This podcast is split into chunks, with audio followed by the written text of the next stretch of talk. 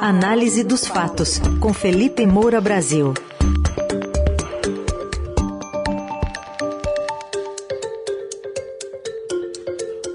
Hoje, em destaque, uma declaração ao Estadão do senador Marcos Doval, que falou um pouquinho mais sobre o esquema do orçamento secreto e quanto ele tem a ver com gratidão, porque a gratidão entre as pessoas é um, é uma generosidade, é um dom, muitas vezes. Bom, e vamos falar também da PEC Kamikaze, que está dando o que falar, mas o governo não conseguiu aprová-la como queria nesta semana. Oi, Felipe, bom dia. Salve, salve, Ryzen, equipe da Eldorado FM, melhores ouvintes, sempre um prazer falar com vocês. Sextou, mas antes aqui de passar para essas pautas, Oi. eu quero fazer um pequeno registro.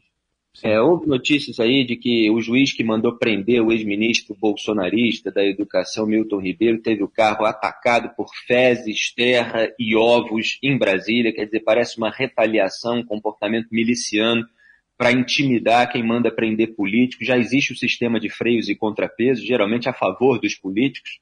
Decisões como essas são derrubadas, como essa dele acabou sendo. Mesmo assim, a tentativa de evitar que isso aconteça de novo gera é, esse tipo de episódio.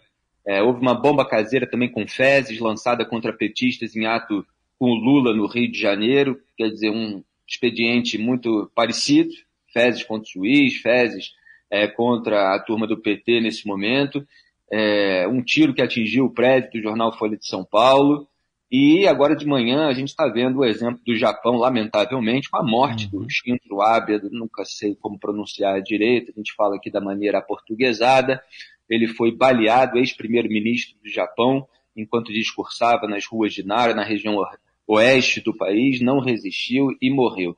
Eles dizem, a gente não pode chegar a esse ponto, já houve a facada contra Jair Bolsonaro em 2018, então parece que tudo está escalonando. Vamos ver é. O que, que vai acontecer nesses próximos meses, mas as medidas de segurança precisam ser tomadas. Certamente, uma, uma análise e uma, um alerta importante que você faz aqui. Bom, e o senador Marcos Doval, que revelou ontem ao Estadão uma gratidão do presidente do Senado, Rodrigo Pacheco, e uma gratidão paga por meio do orçamento secreto. Pois é, é a gente ri para não chorar. Gratidão é, virou, evidentemente, um eufemismo para compra de votos. A gente tem falado muito de que já existia a emenda individual, já existia a emenda de bancada, quer dizer, já existia a distribuição igualitária dentro de um sistema que tem um mínimo de transparência, já havia sujeira por aí mas pelo menos é, havia algum tipo de igualdade entre os parlamentares que pegavam essa verba para usar nos redutos eleitorais, era algo que estava mais consolidado. Aí, com todas as investigações sobre os políticos a respeito é, de propina, etc., eles falam assim, ah, por que a gente não tira direto do orçamento? E aí abocanharam lá uma outra fatia, sendo que foram 16 bilhões e meio de reais aí no último ano. E agora você tem uma confissão é, do motivo que leva à distribuição desse dinheiro, que é a gratidão pelo apoio à eleição do presidente da Casa Legislativa, no caso do Senado Federal. A outra, né, federal, é a Câmara dos Deputados, onde o presidente é o Arthur Lira, que também centraliza e distribui as verbas do orçamento secreto, porque há uma divisão entre Câmara dos Deputados e Senado Federal. E aí vem o senador Marcos Duval e diz isso aí a respeito do recebimento de verbas é, em troca, é, como gratidão por ele ter apoiado a eleição do Rodrigo Pacheco e o intermediário ali foi o Davi Alcolumbre. Vamos soltar. Eu não sei qual é a conversa que ele teve de valores com os outros. Para mim, quem me ligou dizendo foi até o Davi, não foi nem o Rodrigo. E aí, com o Davi que eu perguntei, mas, pô, eu achei até muito, né, para eu encaminhar para o Estado. Mas como questão de saúde, eu falei, não vou negar. Eu perguntei, mas teve algum critério? Ele falou, foi aquele critério que o Rodrigo falou para vocês hum. lá no início. Ah, tá, entendi. Aí ele falou, só que o Rodrigo te colocou no critério como se você fosse um líder, pela gratidão de você ter ajudado a campanha dele, a presidente do Senado. Eu falei, poxa, obrigado. Não vou negar, eu vou indicar. Foi 50 milhões do ano passado para ser executado esse ano. Pois é, quer dizer, ele está relatando aí o papo de bastidor e mostra que ele está sendo premiado por ter apoiado o presidente do Senado, que, portanto, uma vez no cargo, paga a recompensa. E isso que para a gente é um escândalo, que obviamente é, confirma a compra de votos, que é algo que precisa ser repudiado. Quem participa disso deveria ser investigado e preso. Essa que é a realidade, porque a gente às vezes precisa falar algumas coisas que são óbvias, mas que se perdeu completamente a noção no Brasil. A gente está confessando uma compra de votos, depois, não, não, veja bem, foi um mal entendido e tal, deve ter recebido um monte de telefonema, de pressão, reunião. Isso me lembra até aquela frase do Flávio Bolsonaro para os senadores é, do PSL na época, que ele queria que te retirassem assinaturas da CPI da Lava Toga. E aí eles relataram o que, que o Flávio falou. Ele falou, quer-me F, aquele verbo com F, sabe? Bem uhum. chulo. A, a, sensação que a gente tem é que o Marcos Duval, depois dessa entrevista, aliás, parabéns ao repórter do Estadão, é, foi o Daniel Vetterman, né? Não sei se é assim que se fala. Isso, é assim. Conseguido obter essas informações parece que ele recebeu aí todas as pressões contrárias. Quer dizer, o, a compra de votos ela foi institucionalizada durante o governo Bolsonaro, claro que com toda essa cumplicidade dos caciques do Centrão, dos líderes da, da, das casas legislativas, e foi absolutamente naturalizada. E, e, a gente fica com a impressão de que, o que eu estava falando, né, para a gente é um escândalo isso, de que o Rodrigo Pacheco pode até ter, ter até mais votos. Ele que é candidato à reeleição à presidência do Senado, depois que os outros parlamentares veem e falam assim, ué, votar nele rende 50 milhões de reais para eu pegar e botar onde eu quiser, e leva para o reduto eleitoral, às vezes né, manda para a prefeitura dos amigos, dos familiares, para a empresa do pai. Tá? É isso que a gente está denunciando aqui há meses a respeito do orçamento secreto. É capaz dos outros parlamentares se interessarem. E a população brasileira, ela deveria ser alertada e informada pela oposição, com todo o palanque que, e os holofotes que ela vai ter ao longo da campanha oficial a respeito desse esquema. Porque orçamento é uma palavra técnica, parece uma coisa contábil, e é uma maquiagem ali, é, por meio desses recursos que fazem com que o eleitorado não entenda muito bem. O eleitorado entendeu anos atrás o mensalão. O mensalão, quando o Roberto Jefferson abriu o bico para falar a respeito, ele estava falando que o PT dava mesada de 30 mil reais aos parlamentares. 30 mil. E aí, de, de, é, de, repente, começou a haver um impasse, um ruído, começaram a exigir 50 mil, 60 mil reais.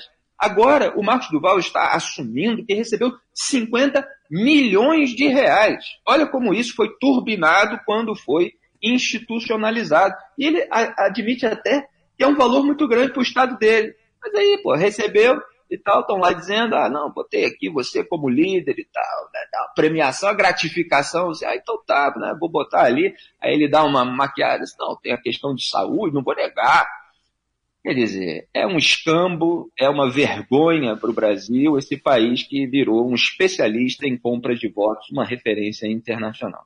Tudo bem, só um detalhe que depois o Marcos Duval divulgou uma, uma, fez uma postagem dizendo que foi mal interpretado. Bom, nós ouvimos aí há pouco como ele foi mal interpretado. Ah, sim.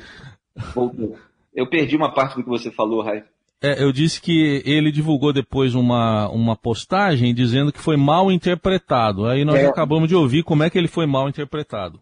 Exatamente, não tem como interpretar mal aquilo que ele falou, a gente entendeu perfeitamente bem. Eu acho que é tão naturalizado que ele próprio, enquanto estava falando, não se deu conta da gravidade daquilo que ele está falando, porque isso é o dia a dia, é a regra do jogo, como diziam aqueles que foram investigados e acabaram delatando na Lava Jato. Bom, outro assunto do dia, a Câmara dos Deputados não conseguiu votar como queria essa semana a PEC Kamikaze, a PEC do desespero, chegou a fazer de tudo para isso, até uma sessão relâmpago de um minuto, né, Felipe? É exatamente. Vamos ouvir aí o áudio dessa sessão relâmpago para o ouvinte ter noção da pressa com que o governo queria aprovar essa PEC da emergência eleitoral de Jair Bolsonaro. Pode soltar. Nada mais havendo a tratar, vou encerrar os trabalhos antes, lembrando que foi convocada a segunda sessão deliberativa extraordinária para hoje, quinta-feira, 7 de julho, às 11 horas, com a seguinte ordem do dia: propostas de emenda à Constituição números 11 e 15 de 2022. A apresentação de emendas e destaques e requerimentos procedimentais das matérias pautadas ocorrerá a partir das 9 horas do dia 7 de julho de 22. Tempo de líder, senhor presidente. Está, é está encerrada a sessão. Houve, está encerrada a sessão sessão. Está encerrada a sessão, não deu sequer o tempo de líder ali para o Marcel Van Hatten, líder do Partido Novo. O Partido Novo aí está combatendo essa PEC, nesse sentido, sendo fiel a, as suas bandeiras liberais de contenção é, dos gastos públicos. Eu tenho uma série de críticas, inclusive à bancada federal do Partido Novo, porque é, não faz ali um enfrentamento moral ao bolsonarismo. Mesmo agora, quando faz tecnicamente essa oposição a, aos gastos públicos excessivos, evita muitas vezes citar é, o Bolsonaro. Um ou outro é, é, acaba eventualmente citando, mas o próprio Marcel Van Hatten ele evita, ele fala que todos os políticos estão querendo comprar votos e tal, e é, evidentemente estão, mas isso está partindo do governo. Agora, o Marcelo Ramos, deputado, ele escreveu no Twitter logo em, em seguida, né, o presidente da Câmara, o Arthur Lira, cancelou a convocação de um ministro porque um presidente de comissão não deu tempo de líder antes de encerrar a votação. E hoje abriram uma sessão seis e meia da manhã e fecharam em um minuto, negando o tempo de líder do novo. Ele vai cancelar essa sessão? Quer dizer, ele estava dando um, outro exemplo de quando o Arthur Lira não admitiu que acontecesse isso que agora está acontecendo, patrocinado pelo Arthur Lira, que quer a pressa. E aí escreveu lá que estão promovendo uma completa desmoralização do processo legislativo e da ordem constitucional e democrática por demagogia e absoluto desespero eleitoral. Que o futuro do país pagará muito caro por tamanha irresponsabilidade. E o próprio Marcel Van Hatten, que não conseguiu falar ali naquela comissão, é, ele apresentou ali uma série é, de medidas que poderiam é, trazer bilhões de reais para serem investidos em questões estruturais e não esses bilhões aí que eles estão querendo é, pegar, furando a legislação eleitoral, o teto de gastos, etc., para uma medida eleitoreira. Essa lista aí foi feita com outros opositores liberais e tal, a turma ali do Kim Kataguiri, por exemplo, divulgou também. Vamos ouvir o Marcel Van Hatten falando a respeito. Nós temos uma lista aqui de 200 bilhões de reais, a começar pelo fundão, quase 5 bilhões. Estamos falando de 41 bilhões de reais de uma PEC para furar o teto em ano eleitoral. Absolutamente casuística. Privatização dos Correios, mais 5 bilhões de reais, está parada no Senado. Só a venda de três refinarias da Petrobras daria mais 24 bilhões de reais. Participações no BNDES, ações da Vale, 33 bilhões de reais. Já daria praticamente o custo dessa PEC, que vai aumentar a inflação, que vai fazer com que o dólar suba. Pois é, está dando aí uma série de alternativas, né? Você está falando do fundão eleitoral sancionado pelo Bolsonaro, 4,9 bilhões de reais, o próprio orçamento secreto aí de 16 bilhões e meio de reais, e vários nacos do Estado brasileiro. Mas nada disso interessa aos políticos, eles se beneficiam é, de todo esse dinheiro, de todo esse inchaço do Estado. Então, quando chega a hora da eleição, eles percebem que não realizaram nada para a população mais necessitada, aí eles furam o teto de gasto e pegam um dinheiro extra, não tiram é, do deles. E é, ele está apontando corretamente que isso gera é, aí um, um, déficit orçamentário, que perde a credibilidade fiscal, o dólar aumenta, aumenta a inflação, e isso vai pressionar, inclusive, o preço dos combustíveis.